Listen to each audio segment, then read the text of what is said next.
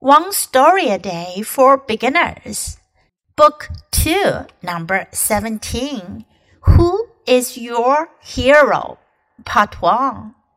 My teacher asked us to write about a hero. She said, Your hero has to be someone that you know. At home, my father said, You can write about me.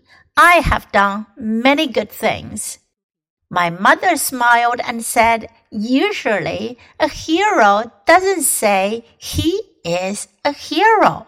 Who could I write about? 这个故事讲的是 Who is your hero? Hero 英雄，你的英雄是谁？谁是你的英雄？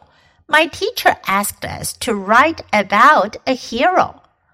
我们老师教我们呢，要写写一个英雄的故事。 She said, "Your hero has to be someone that you know."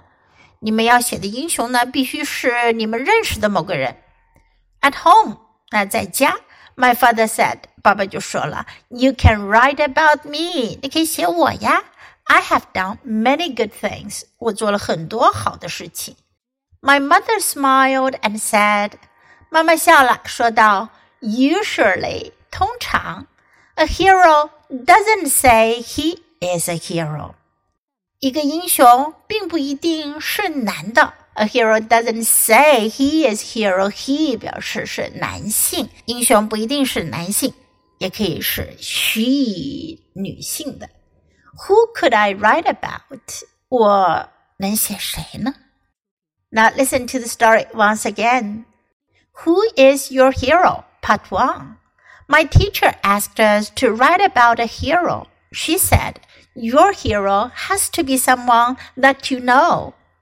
At home, my father said, You can write about me.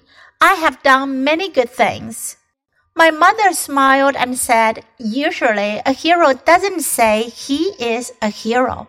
Who could I write about?